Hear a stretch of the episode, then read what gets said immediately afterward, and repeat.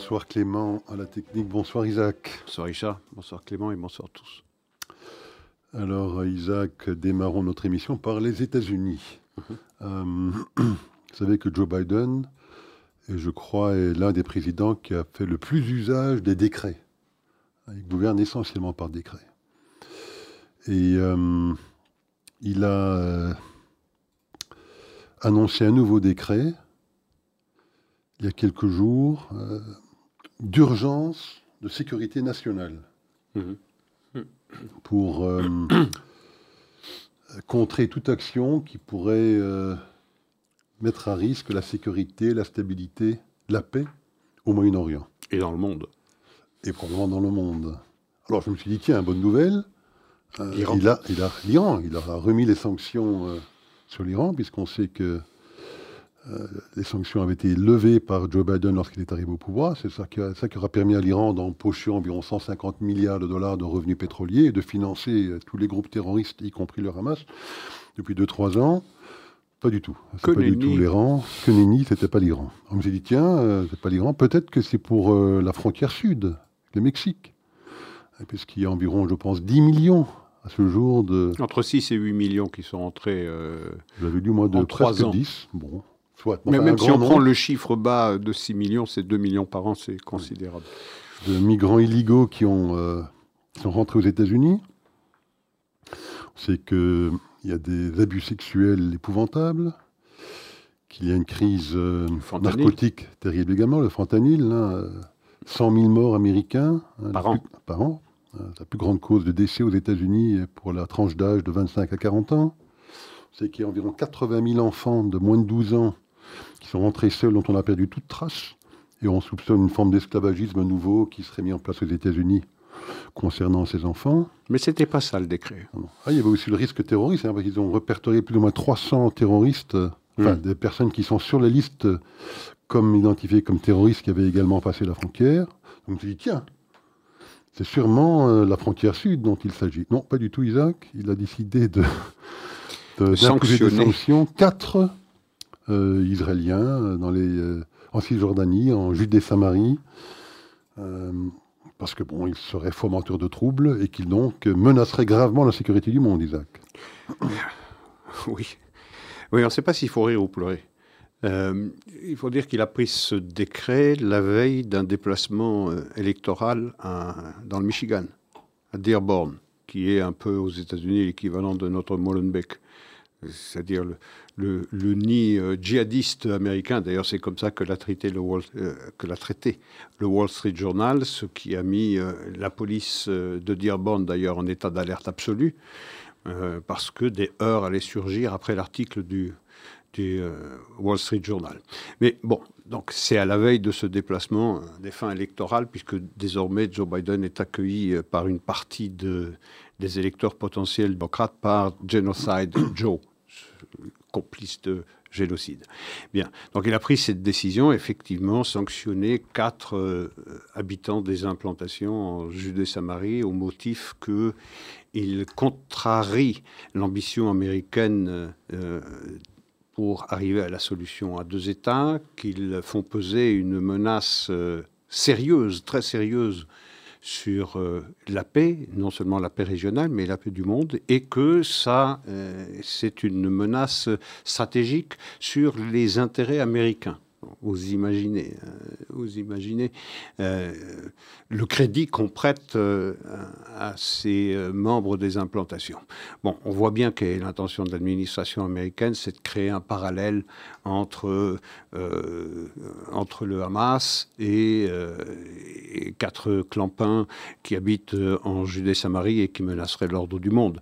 D'ailleurs, Justin Trudeau au Canada a mis dans sa déclaration un parallèle assez abject entre les deux. Nous allons faire comme les États-Unis, on va sanctionner ces quatre personnes en même temps qu'on va augmenter les sanctions qui pèsent sur les responsables du Hamas. Vous voyez donc le parallèle qui est dressé.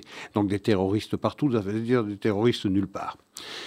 C'est faire peu de cas, vraiment très très très peu de cas, du terrorisme qui, lui, est bien réel de la part de la population palestinienne en Judée-Samarie à l'encontre des Juifs.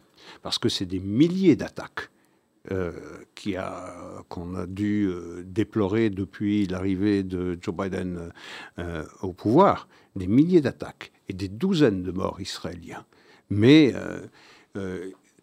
on ne fait pas la distinction dans l'administration américaine entre ces membres des implantations qui euh, répliquent parfois brutalement, parfois violemment, euh, à des provocations qui viennent des populations arabes, euh, de la réalité de ce qui se passe dans cette région, c'est-à-dire des juifs qui sont visés au quotidien.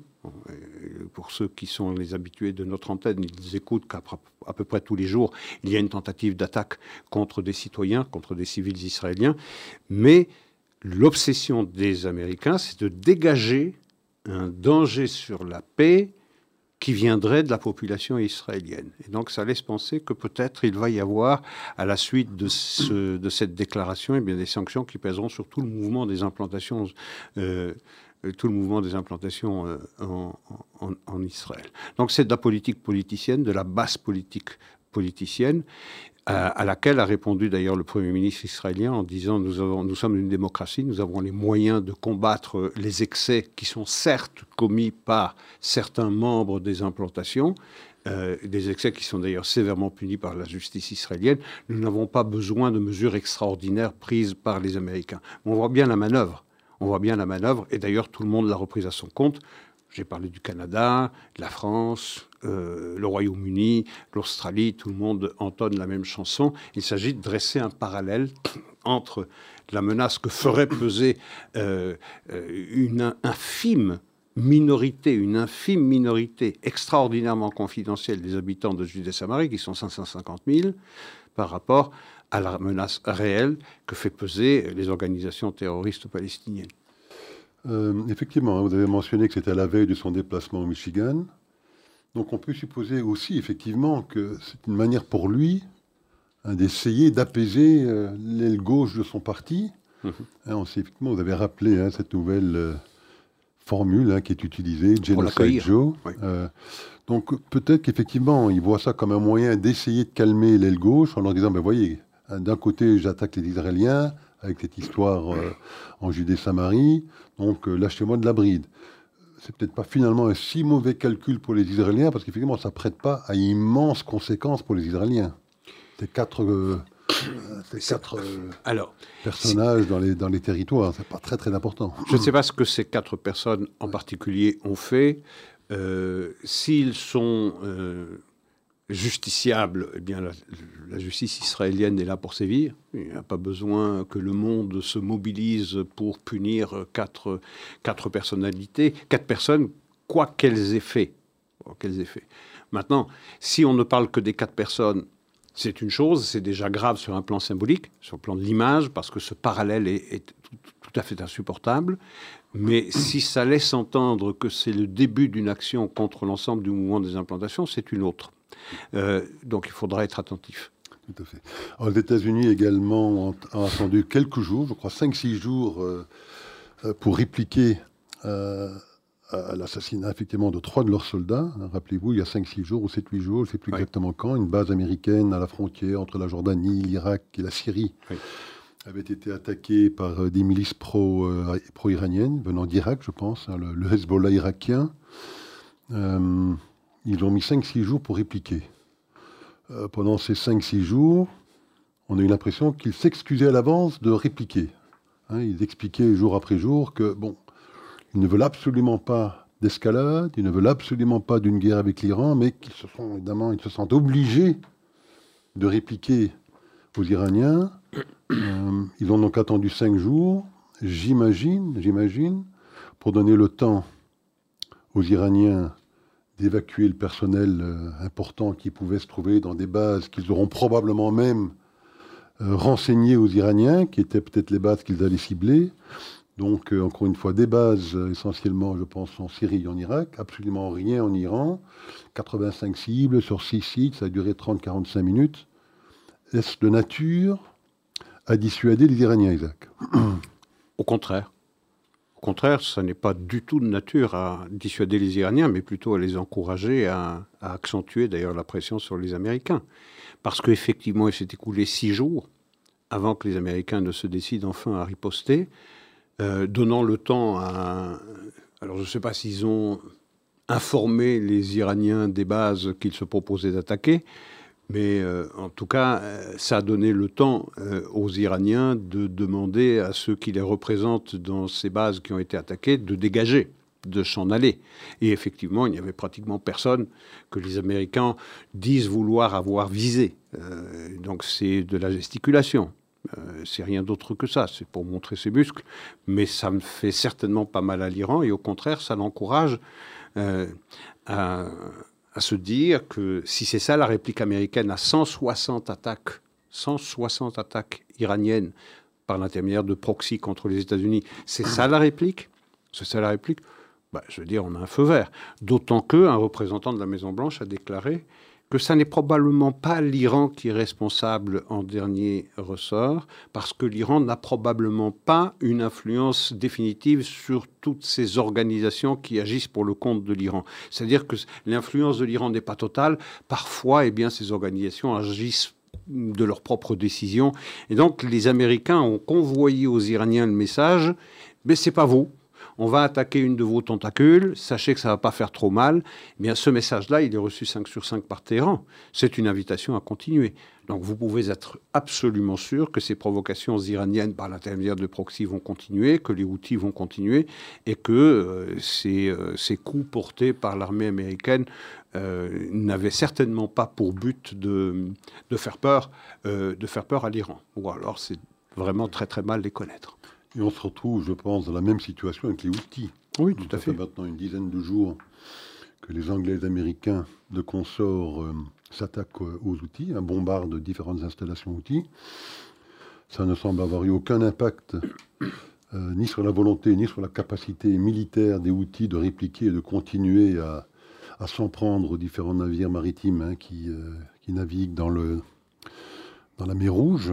Euh, il faut savoir que l'Arabie Saoudite, qui était en guerre avec euh, les outils depuis pour une petite une dizaine d'années, 15 jusque 2014 ou 15 jusqu'à 22, 22, avait mené, je pense, environ 30 000 sorties euh, pour bombarder les différentes installations outils. Ça n'a jamais empêché les outils de continuer leur, leurs attaques. Donc, effectivement, on a l'impression que les Américains sont toujours dans une forme de déclaratif. Bon, là, il y a des des actions effectivement euh, menées, mais on a l'impression qu'ils ne sont toujours pas prêts à prendre l'action décisive qui est celle de s'en prendre directement aux Iraniens. Ah ça c'est sûr qu'ils ne veulent pas s'en prendre aux Iraniens. Ils envoient des messages rassurant l'Iran que de toutes les façons, eux ne veulent pas la guerre.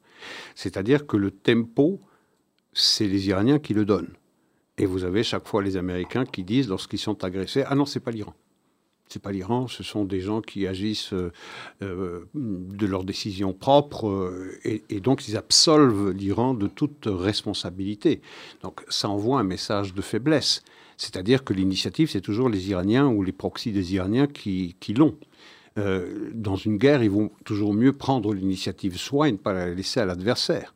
Et c'est un peu ce qui se passe d'ailleurs dans le nord d'Israël, où le tempo, c'est pas Israël qui le donne, c'est le Hezbollah et donc l'Iran les Israéliens sont dans le réactif, ils ne sont pas dans l'actif. Ce n'est pas eux qui prennent les initiatives. Euh, vous savez, il, y a eu entre Gaza et Israël à peu près 12 000 roquettes et engins volants de différents types, euh, roquettes, euh, fusées plus ou moins guidées, au but de mortier, 12 000 depuis le 7 octobre. et on parle surtout de cela. Mais dans cette guerre de basse intensité qui était son nom à la frontière nord d'Israël, depuis le 7 octobre, il y en a eu 2500. 2500. Euh, avant le 7 octobre, euh, balancer sur Israël 2500 euh, roquettes ou missiles ou obus anti-chars aurait provoqué une guerre de grande envergure. Or ici, les Israéliens réplique du tit for tat. C'est-à-dire, vous me balancez un obus de mortier, je vous balance un obus de mortier. Un obus anti-char, je vous balance un obus anti-char. Donc on est vraiment dans une, dans une posture où on cherche à répliquer de façon symétrique pour ne pas enflammer la frontière, en sachant pertinemment que tôt ou tard, et plutôt tôt que, tôt que tard, et plus tôt que tard, tout le temps que les Occidentaux et les Israéliens ne reprennent pas l'initiative, il faudra s'en prendre à l'Iran. C'est évident. Mais il y a peu de chances que les Américains, jusque jusque, en tout cas, à l'élection présidentielle, Biden a envie de tout, sauf d'une guerre avec l'Iran. Donc il va jusqu'à absoudre l'Iran, dont il sait pertinemment qu'il est le responsable de l'agitation dans la région, jusqu'à absoudre l'Iran de toute responsabilité pour éviter une guerre.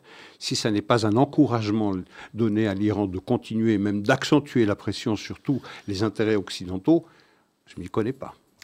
J'écoutais même un haut responsable, un haut officiel américain, je ne me souviens plus de qui, au département d'État, mais qui expliquait en fait que cette attaque qui avait eu lieu contre la base américaine, que cette fois-ci, en fait, euh, ces milices pro-iraniennes avaient eu de la chance. Ils avaient fait 163 attaques qui n'avaient jusqu'alors pas causé de victimes américaines. Et que la 164e, par chance, puisque c'était un drone en fait que les Américains avaient confondu, pensaient que c'était leur propre drone, et donc n'avaient pas décidé, décidé, de ne pas évidemment l'intercepter. Et donc par chance, hein, pas du tout par volonté ou par intention véritable de tuer, que euh, ces milices avaient réussi, in fine, à tuer trois soldats américains. Donc effectivement, le logiciel euh, américain n'a toujours pas changé. Et, c'est vrai qu'on euh, rentre effectivement dans cette campagne électorale. Joe Biden est en difficulté. Hein. Les sondages sont un peu volatiles. J'ai vu certains sondages qui le montraient gagnant sur des sondages nationaux. Qui a vu ça? Hein, Contre Trump. J'en ai vu d'autres qui le donnaient perdant. Dans la NBC, par exemple, la NBC qui est une télévision de gauche, voire même euh, d'extrême gauche, qui, le, qui donne Trump gagnant de 5 points, 47 contre 42. Gagnant dans tous les États pivots. Euh, et surtout, en fait, dans tous euh, les sondages sur des points importants pour le public américain, l'immigration, l'énergie, d'autres secteurs, l'inflation, l'économie. Euh, en tête parfois de 20, 25, 30 points sur ces questions clés. Donc il est clairement en difficulté. Euh, leur stratégie, c'était quoi? Ben, C'était essayer d'empêcher Donald Trump avec les, euh, les, procès à répétition. Pas mal d'entre eux ont du plomb dans l'aile, ces procès. Pourra éventuellement y revenir si on a le temps, mais il n'est pas du tout certain que cette stratégie fonctionne.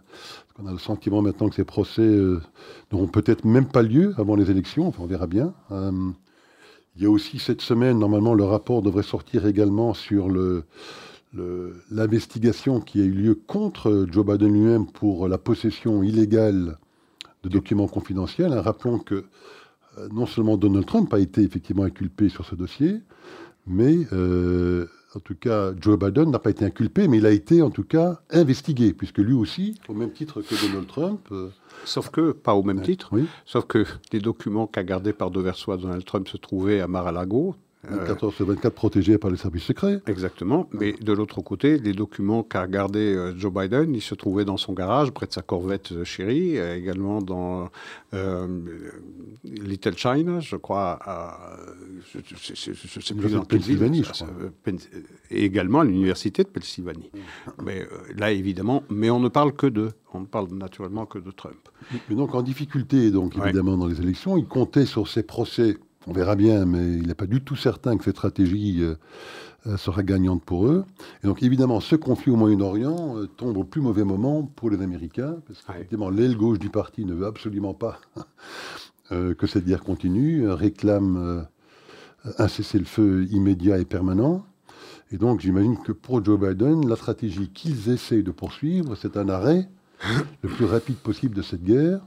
On sait qu'il y a des négociations qui sont en cours pour un cessez-le-feu qui n'est pas dit permanent, mais qui durerait éventuellement 5, 6, 7, 8 semaines pour mhm. permettre euh, des échanges successifs hum, d'otages, euh, avec l'espoir peut-être côté américain, mais pas que côté américain, qu'à la suite de cet arrêt de 7, 8 semaines, ben, finalement les, Israéliens ne reprendraient pas la guerre. Donc c'est le point de vue, euh, si je puis dire, américain. Le point de vue israélien, évidemment, c'est qu'eux, ils veulent l'éradication du Hamas. Netanyahou semble être déterminé à arriver à cette fin. On voit aussi l'Arabie saoudite qui, euh, semble intéresser aussi euh, à relancer, plus que relancer, à, rentrer dans ces accords d'Abraham, parce qu'ils sentent bien quand même que euh, ça pourrait être tout bénéfice pour eux, puisque leur stratégie à eux, c'est quoi? Ben, C'est d'essayer de transformer l'Arabie saoudite. Ils ont ce fameux projet Néom et d'autres. Ils voient bien qu'un accord avec Israël leur permettrait d'arriver effectivement à ces objectifs-là beaucoup plus rapidement. Donc on, on a une espèce de puzzle un petit compliqué avec des, intérêts très contradictoires. Isaac, qu'est-ce qu'on peut euh, de déduire de, ces différentes déclarations? D'abord que les Américains se servent de, des otages israéliens pour obtenir euh, une trêve plus ou moins longue qui, euh, dans leur esprit, s'assimilerait à un cessez-le-feu. Euh, et nul doute que si les combats devaient s'arrêter pendant 4, 6 ou 8 semaines, la pression américaine serait forte sur Israël pour transformer cette trêve longue en cessez-le-feu définitif. Euh, ça, c'est la première chose. Donc, les Américains se servent assez cyniquement des otages dont ils ont fait une priorité absolue, alors qu'il y a un débat très fort dans la société euh, civile israélienne sur la question de savoir euh, à quel objectif il faut donner la priorité, soit l'éradication du Hamas, soit la libération des otages. Et les deux raisons qui s'opposent sont tout à fait recevables les unes comme les autres. Et il, est, il n'y a pas de choix de Sophie plus difficile à résoudre que celui-là. Je, parle du choix de Sophie, ce fameux roman de William Styron, où il où une femme devait choisir entre, ses deux enfants. Entre ses deux enfants. Mais c'est un peu ça.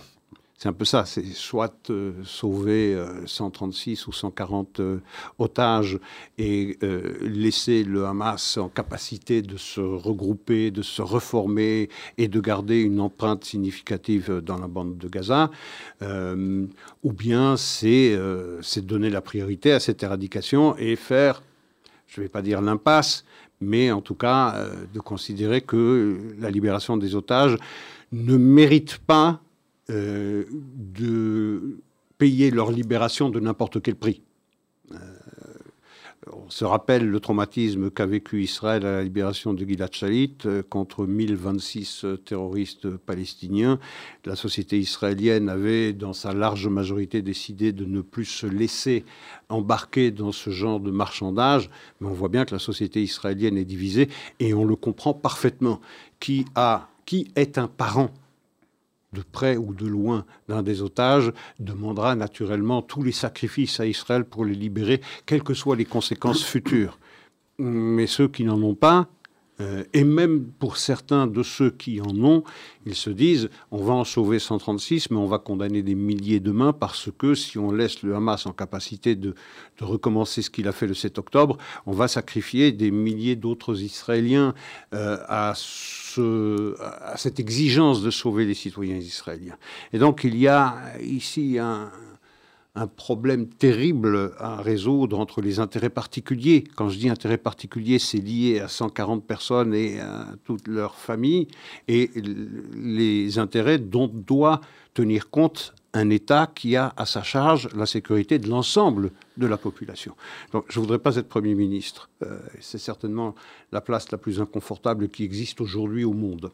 Alors ça, c'est un aspect. Donc les Américains se servent effectivement de cette euh, question des otages pour obtenir des Israéliens et du Hamas une trêve la plus longue possible, au terme de laquelle il serait ou sera d'autant plus difficile aux Israéliens de recommencer la guerre, puisque une fois les otages tous libérés, l'accusation qui serait portée euh, à Israël s'il recommence la guerre, c'est de dire c'est une vengeance froide, vous avez obtenu la libération des otages, pourquoi est-ce que vous recommencez? Et il risque d'être de plus en plus inaudible pour le monde, pour la communauté internationale, d'entendre l'argument euh, israélien qu'il faut faut euh, éliminer le, Hamas euh, euh, plutôt que de passer tout de suite à une solution négociée, à une solution politique qui serait la création de deux États. Donc, je ne sais pas quel est l'avenir de, cette, de ce deal portant sur les otages, quelles seront les conditions, mais nul doute qu'Israël, s'il souscrit à un quelconque deal, devra le payer d'un prix plus ou moins fort. Maintenant, pour ce qui est de, pour ce qui est de l'Arabie saoudite. oui, ça c'est particulièrement intéressant parce qu'on apprend euh, maintenant que les Saoudiens, il faut faire un peu d'histoire. Jusqu'au 7 octobre, les Saoudiens, la question palestinienne était totalement absente des négociations euh, qu'ils avaient avec les Américains, qui portaient sur la possibilité d'enrichir de l'uranium à des fins civiles, un pacte de défense avec les États-Unis qui correspondrait un peu à celui qui prévaut euh, dans, l'OTAN, et puis l'accès à des armements de dernière génération. C'était ça l'ambition des, euh, des Saoudiens en échange de quoi eh bien, ils acceptaient de normaliser euh, leurs relations avec euh, Israël, ou plutôt d'officialiser les relations qu'ils ont déjà avec l'État d'Israël. La question palestinienne n'était absolument pas posée avant le 7 octobre. Mais avec le 7 octobre, nous a-t-on fait penser que les exigences saoudiennes pour une normalisation avaient fortement augmenté compte tenu de la dureté, de la sévérité de la riposte israélienne et qu'ils exigeaient désormais la fin de la guerre, le retrait des euh, troupes israéliennes de Gaza et un processus clair qui conduit à brève échéance à la création d'un État palestinien. Ce qui revient à dire euh, en fait, de revenir à l'initiative de paix arabe de 2002, puisque en 2002, il y a donc 22 ans de cela, les Saoudiens ne disaient rien d'autre. Donc, on n'avait pas avancé. Et puis, c'était un peu le message que les Américains laissaient passer aux Israéliens. Vous devez euh, souscrire à un processus politique qui conduit de façon euh, certaine et pas une échéance trop éloignée à la création d'un État palestinien, c'est-à-dire la réalisation de ce qu'ils appellent, de façon très très abusive, la solution à deux États.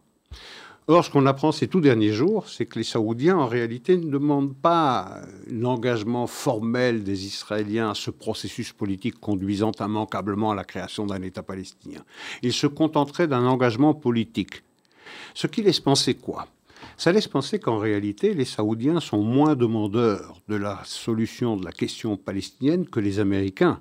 Et peut-être peut-on aller jusqu'à se poser la question de savoir si cette question palestinienne dans la bouche des Saoudiens, ce ne sont pas les Américains qui la mettent. C'est-à-dire que les Américains sont plus royalistes que le roi sur la question palestinienne que les frères arabes.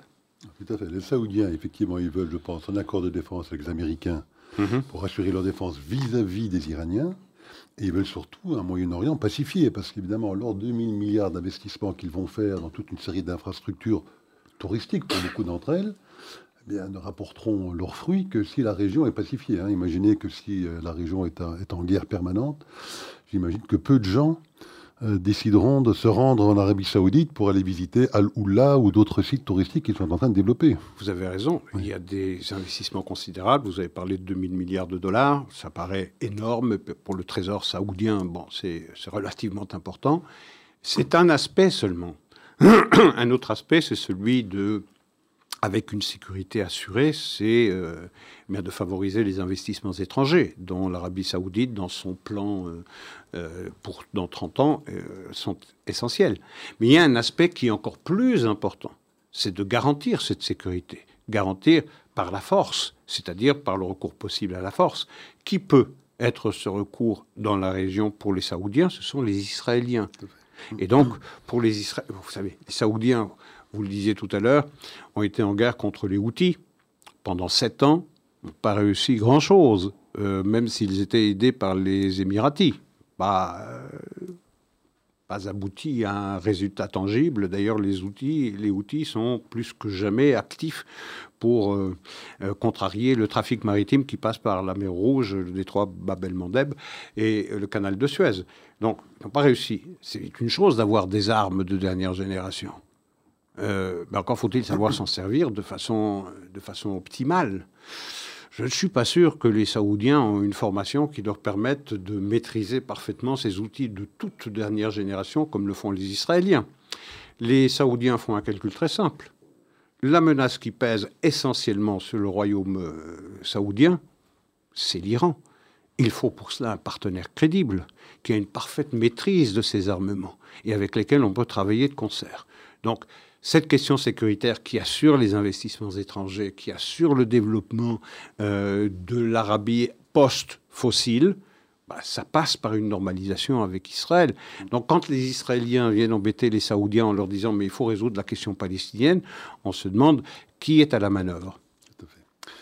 Alors les Américains et les Anglais également euh, semblent, hein, ce sont... Euh, tout cas, du côté des Anglais, ce n'est pas un semble, c'est une certitude. Côté ah américain, c'est moins clair, mais enfin, semble en tout cas vouloir menacer Israël de reconnaître euh, l'État palestinien avant même qu'un processus de négociation n'amène à un accord de paix qui, euh, qui verrait euh, voir le jour à cet État. Donc, on a des, des, bruits qui circulent aujourd'hui côté américain. On a des déclarations claires de Cameron, David Cameron, dans ce sens, euh, où il menace effectivement Israël une reconnaissance quasi immédiate, en tout cas rapide, de cet État palestinien. J'imagine si Israël ne faisait pas preuve euh, de plus de souplesse ou de flexibilité dans leur esprit, évidemment, par rapport euh, à ce qu'ils essayent de convaincre les Israéliens de faire dans cette région. Euh, ce que j'ai quand même noté aussi, que j'ai trouvé relativement intéressant, c'est que Joe Biden a rajouté que dans ses conversations avec Netanyahou, Netanyahou n'était pas opposé euh, à toute forme d'État palestinien. Euh, et ça revient à une conversation que nous avions eue il y a peut-être deux, trois semaines sur cette notion d'État. Euh, moi, j'y reviens souvent, je suis parfois un petit peu obsédé par le sens de, ce que veulent dire certains mots. Aujourd'hui, en, Judée-Samarie, on a une autorité palestinienne. Donc ils exercent une forme d'autorité, ils ont certains pouvoirs régaliens qu'ils exercent sur une population, sur un territoire. Évidemment, la somme totale de ces autorités ou de ces compétences ne constitue pas ce qu'on appelle régulièrement, normalement, un État. Euh, mais les Américains ont commencé à dire oui, mais peut-être qu'on pourrait envisager un État moins, un État démilitarisé. Hein, ce ne serait pas vraiment un État, on appelle ça toujours un État, mais oui, entre cette notion d'autorité et cette notion d'État avec les pouvoirs pleins, il peut y avoir entre ces deux, entre ces deux extrêmes-là, si je puis dire, des nuances de gris qui permettraient peut-être à tout le monde de s'y retrouver, en tout cas pendant un certain temps. Vous créez une nouvelle réalité métapolitique lorsque vous créez un État, lorsque vous reconnaissez un État et lorsque vous invitez la communauté internationale dans, sa globalité à reconnaître un nouveau statut. Vous créez psychologiquement, symboliquement, une nouvelle situation. Ce n'est plus une autorité palestinienne qui exerce une certaine euh, gouvernance sur un certain territoire, qui a une certaine autonomie. Là, vous créez un État avec tout ce que État veut dire. Alors, vous associez le mot l'adjectif ou le participe passé démilitarisé à, à, État, euh, il faut savoir que si les Palestiniens aujourd'hui, qui sont représentés par une autorité, souscrivent à cette obligation de créer un État démilitarisé, l'État, une fois constitué, peut estimer que la décision qui a été prise, l'engagement qui a été pris par l'autorité palestinienne ne vaut rien. Parce que le premier euh, droit d'un État, c'est pour une raison ou pour une autre, et on peut faire confiance aux Palestiniens pour trouver pas une raison ou une autre, mais une raison et une autre, c'est euh, de, effectivement euh, de passer d'un État démilitarisé à un État militarisé, parce que les circonstances auront changé, parce qu'il y a des troubles à l'intérieur, parce qu'il y a des menaces extérieures, parce qu'il faut défendre l'intégrité territoriale, ou, que sais-je encore. Mais on ne peut pas, une seconde, vous interrompre, on ne peut pas envisager une situation où, dans le cadre d'un accord de ce type, on dit, OK, ce ne sera pas une autorité, ce sera plus qu'une autorité, ce ne sera pas tout à fait un État, ce sera quelque chose entre les deux, que si jamais il devait enfreindre à cet accord, que quelque chose se produirait, que ça permettrait aux Israéliens éventuellement de réoccuper le territoire ou de pour empêcher effectivement la militarisation de ce territoire. Alors les Israéliens euh, ont déjà goûté à ce genre de certitude ou de garantie plutôt. Rappelez-vous, la 1701, la résolution 1701 qui a sanctionné la fin de la Deuxième Guerre du Liban en 2006, qui interdisait toute présence militaire autre que l'armée officielle libanaise au sud du Litanie. On a vu ce qu'il en est, et on est encore en train de négocier aujourd'hui avec Amos Hochstein, représentant les États-Unis, un départ du Hezbollah des positions qui sont à quelques mètres seulement de la frontière qui sépare le Liban d'Israël, au nord du Litanie. Donc, je veux dire, 18 ans après, cette résolution n'a trouvé aucune euh, modalité d'application, strictement aucune. Et donc, les garanties sécuritaires que fournirait la communauté euh, internationale à Israël, elles ont toutes les raisons de ne pas être vraiment prises au sérieux. Ensuite, vous avez la frontière orientale de ce que serait l'État palestinien situé en Judée-Samarie avec la Jordanie. Or, cette frontière, elle est encore plus poreuse que la frontière qui sépare euh, l'Égypte de la bande de Gaza. Donc, qui peut garantir cette démilitarisation? Strictement personne, sinon une présence sécuritaire physique d'Israël jusqu'au Jourdain ce qui est un non-starter si le but final est d'arriver à une souveraineté pleine et entière sur le plan politique, donc la reconnaissance d'un État palestinien. Donc les conditions ne sont pas réunies. Et le scandale, parce qu'on peut parler plus que de scandale, d'une trahison d'un Cameron, David Cameron, dont je pressentais le pire une fois qu'il a été nommé euh, au secrétariat euh, aux affaires étrangères, euh, c'est de dire qu'en créant un État palestinien, on va de cette façon faire pression sur Israël, qui est en réalité, dit-il, c'est pas moi qui interprète, dit-il, parce que c'est Israël qui est responsable s'il n'y a pas, s'il n'y a pas déjà un État palestinien. C'est faire peu de cas de ce qui s'est passé en 2000, proposition de Ehud Barak, tout le monde connaît, 2008, Ehud Olmert, tout le monde connaît, le désengagement unilatéral d'Israël de la bande de Gaza en 2005, mais il fait peser la responsabilité et la faute de l'absence d'un État palestinien aujourd'hui sur Israël. Donc on voit la malveillance du Foreign Office. Et de l'autre côté, vous avez des rumeurs de plus en plus insistantes de la part du secrétariat d'État aux affaires étrangères américain cette fois-ci, donc chaperonné par Blinken, Blinken qui, qui aurait demandé, et je peine à utiliser le conditionnel, qui a demandé, parce que les sources sont véritablement concordantes, qui a demandé à son staff de, euh, de plancher sur l'option d'une reconnaissance immédiate d'un État euh, palestinien pour mettre Israël devant le fait accompli. Donc comme première étape d'un processus dont on ne sait pas où il devrait aller, à partir du moment où le processus, où l'acte final de ce processus politique devrait être la reconnaissance d'un État palestinien, c'est de le faire tout de suite. C'est de le faire tout de suite. On se demande alors, une fois qu'on aura créé cet État palestinien et invité l'ensemble de la communauté internationale à suivre les États-Unis, et tout le monde va s'engouffrer naturellement dans la brèche, ben, qu'est-ce qu'on pourra, quelle pression on pourra exercer sur les Palestiniens qui auront obtenu ce qu'on leur promettait d'obtenir à partir du moment où ils prenaient des engagements de, euh, de réforme et de changement dans l'éducation et de démilitarisation quelle concession pourra-t-on exiger des Palestiniens une fois qu'on leur a donné ce qu'ils auraient eu après un long parcours? Donc ça paraît absurde.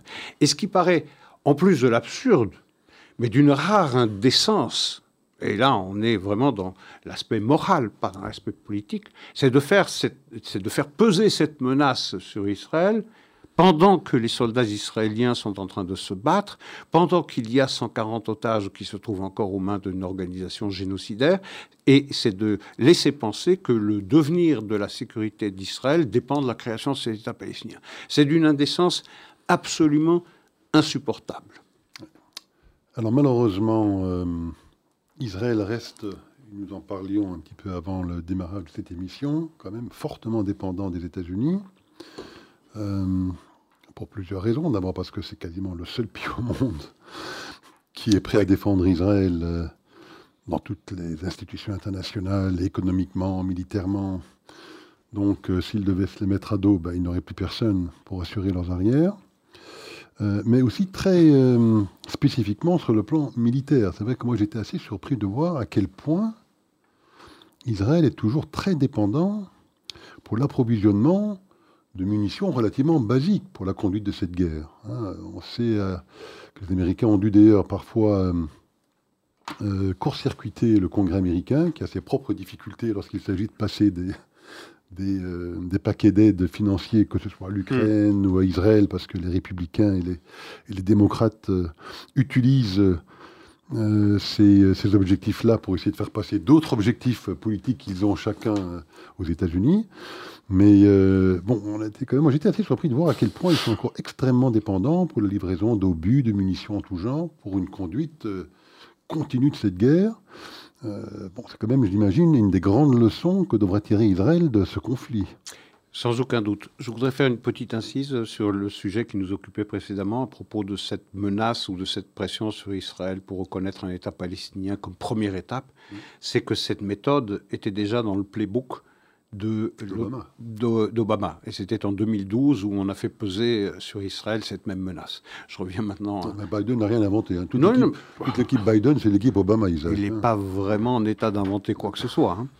Euh, sauf, euh, sauf dans un, accès de sénilité euh, aiguë qui prédispose l'individu qui est atteint de ce genre de troubles cognitifs, c'est de se laisser aller à une agressivité sans borne au point de traiter le Premier ministre israélien de bad fucking guy. Pas besoin de traduction, je pense. Bien, alors, vous avez raison. Il y a plusieurs enseignements à tirer de cette guerre qui a commencé le 7 octobre et qui a été provoquée naturellement par le pogrom sur la frontière de Gaza. un, des un, des enseignements, c'est celui que vous évoquez effectivement, c'est que lorsqu'on est dépourvu d'alliés comme les Israël, lorsque on dépend essentiellement du bon vouloir du parrain américain, euh, et que la menace est déjà brandie de, manière plus ou moins subliminale par certains représentants au département d'État américain de subordonner la livraison de munitions à Israël à une plus grande flexibilité politique de la part du Premier ministre. Euh, un des principaux enseignements, euh, c'est effectivement d'acquérir une plus grande autonomie sur le plan du ravitaillement militaire, et on parle de, munitions de base, on ne parle pas de munitions de extraordinairement raffinées, euh, technologiquement très avancées, mais on parle par exemple d'obus de, mortier, on parle d'obus anti-char, on parle de... Et donc il faudra, et c'est un des enseignements qui est déjà discuté euh, euh, par les autorités politiques et militaires israéliennes de renseignement, c'est d'avoir une sorte d'économie de guerre qui permette à Israël de se mettre à l'abri de ce genre de chantage et c'est d'ailleurs un, enseignement euh, que tire également l'Ukraine, puisque l'Ukraine dépend essentiellement du bon vouloir des euh, puissances occidentales pour lui donner les moyens de continuer la guerre contre la Russie. Du moment où on ferme le robinet financier, l'Ukraine est finie. Donc c'est bien clair que, euh, Israël devra faire, faire trésor de cet enseignement et passer à une forme d'autonomie militaire plus importante que celle dans laquelle il se trouve aujourd'hui. Il y a d'autres enseignements qu'il faudra, qu'il faudra tirer de cette guerre sur le plan du renseignement, sur le plan euh, militaire, sur, euh, sur le plan politique. Je veux dire, on est pour l'instant le nez sur le guidon, on est en pleine guerre.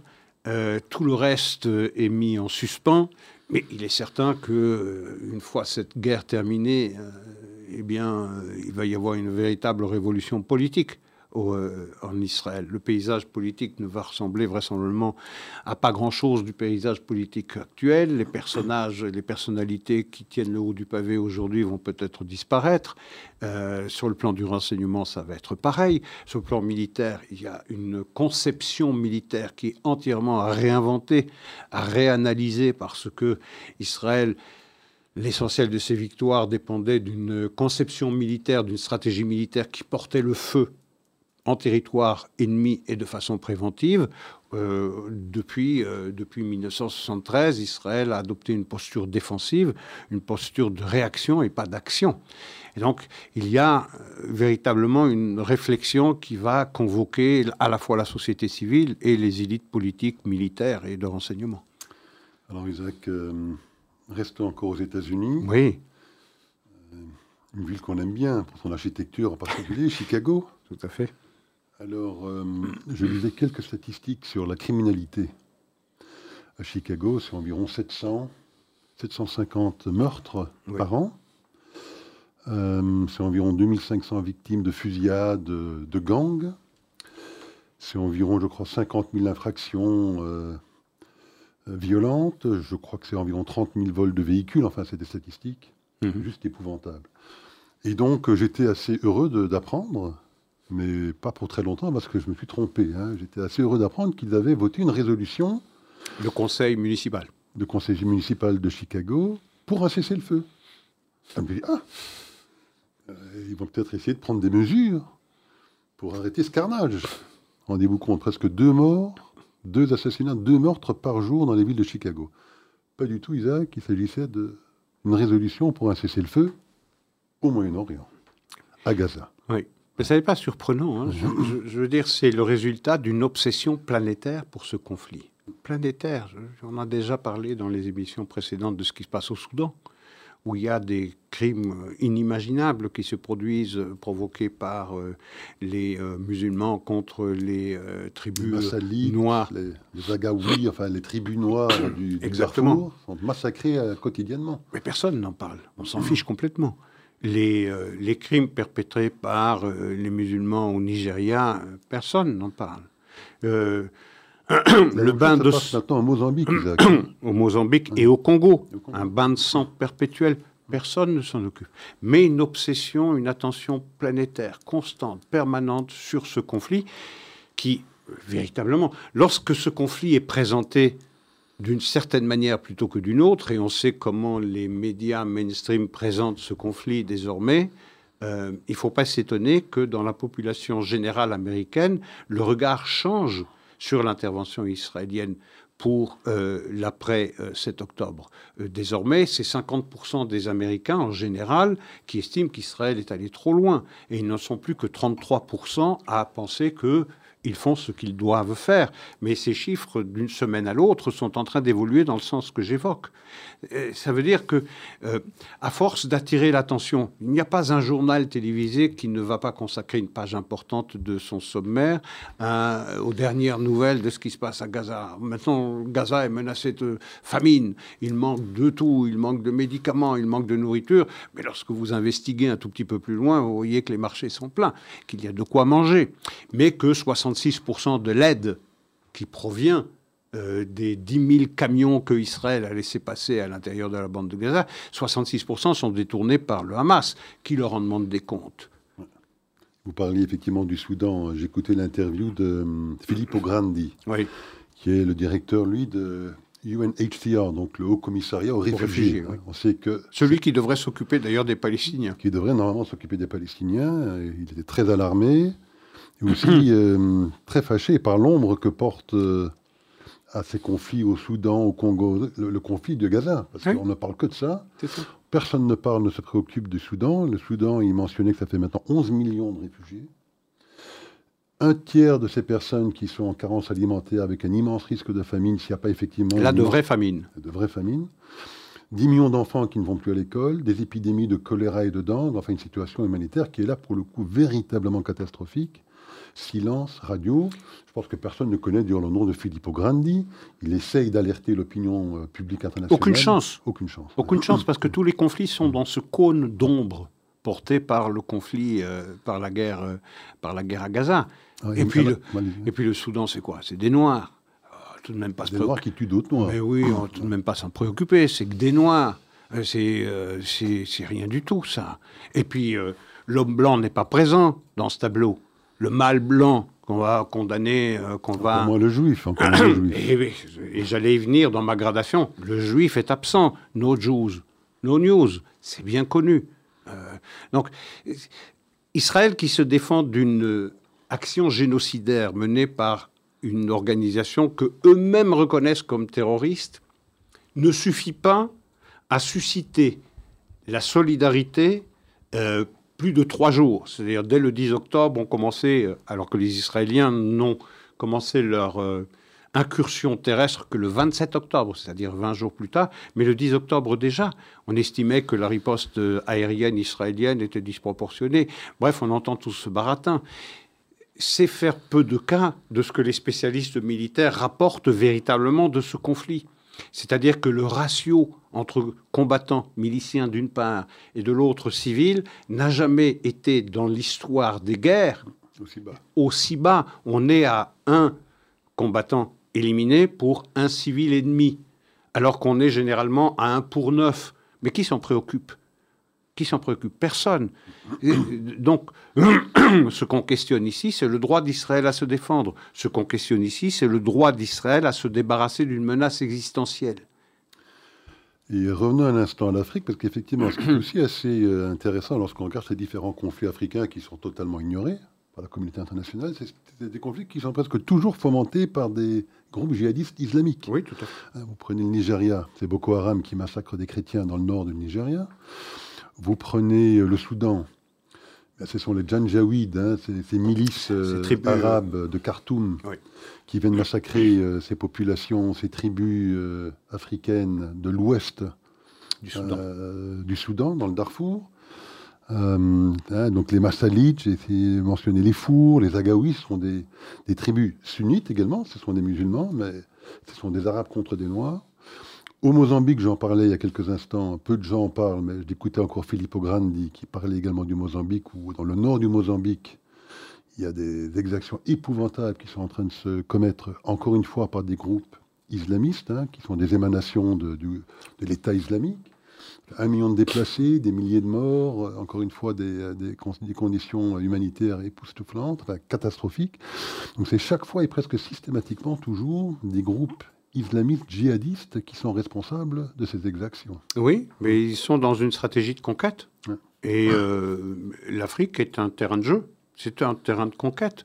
Il y a des, territoires où il n'y avait pratiquement pas de musulmans en Afrique, en particulier en Afrique centrale, je parle du, Congo, euh, mais de plus en plus il y en a. Il y a une stratégie de conquête très claire, qui s'étend bien au-delà d'ailleurs de l'Afrique. Euh, vous le voyez vous le voyez au Proche et Moyen-Orient, vous le voyez en Europe par l'intermédiaire d'une immigration incontrôlée. Euh, on, essaye de censurer ou de, limiter l'immigration euh, illégale, mais on élargit la possibilité euh, pour, pour l'immigration légale. Donc on est en train de construire un avenir pour le moins sombre. Tout à fait. alors terminons peut-être là-dessus, on sait que dans, dans, deux jours, le 7 février, oui la France a l'intention d'organiser une commémoration pour toutes les victimes françaises du pogrom du 7 octobre. Euh, je crois qu'ils sont au nombre de 43, je pense. Franco-israéliens. Euh, Franco-israéliens.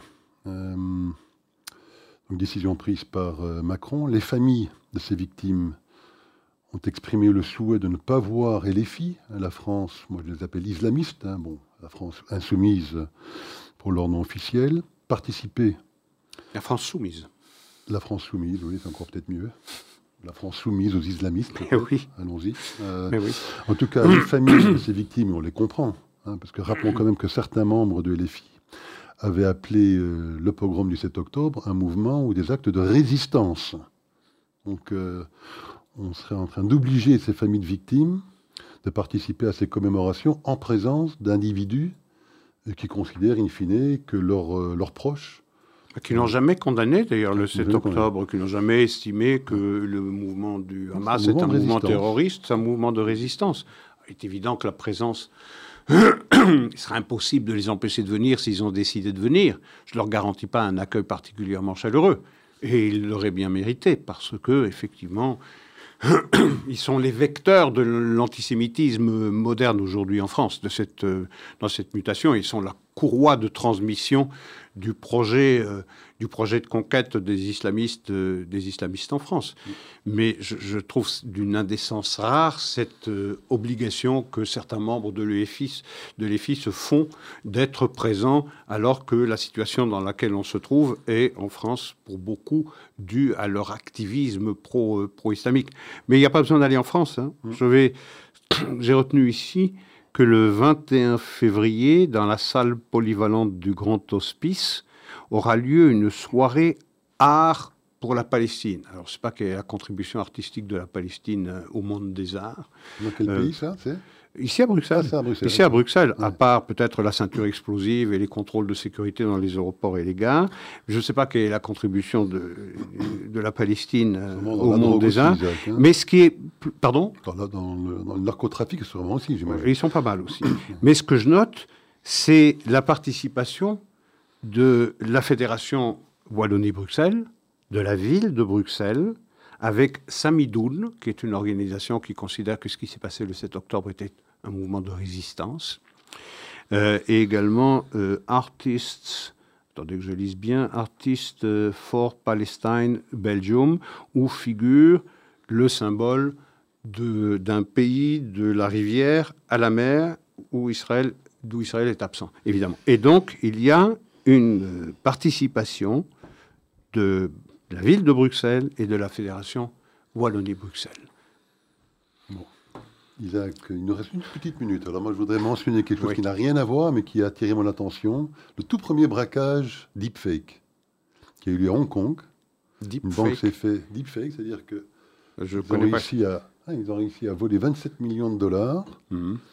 En utilisant l'intelligence artificielle pour en se faisant passer pour des directeurs de la banque Hein, et donc, ils ont euh, personnifié les directeurs de la banque avec des représentations deepfake, donc de ces personnages, en instruisant leur personnel à transférer 27 millions de dollars sur un compte, chose que ces gens ont fait puisqu'ils pensaient avoir en face d'eux leur directeur, Isaac. Donc 27 millions de dollars. La première, le premier braquage deepfake de l'histoire. Je vais me mettre à photographier les responsables des grandes banques belges. C'est ça qu'ils ont fait. Ils avaient, pris, ils avaient trouvé sur YouTube certains de ces personnages. Ils ont utilisé ces images pour après faire des deepfakes de ces personnages et instruire leur personnel, le personnel de la banque, à aller faire des transferts de 27 millions de dollars. Une nouvelle forme de criminalité. pas mal.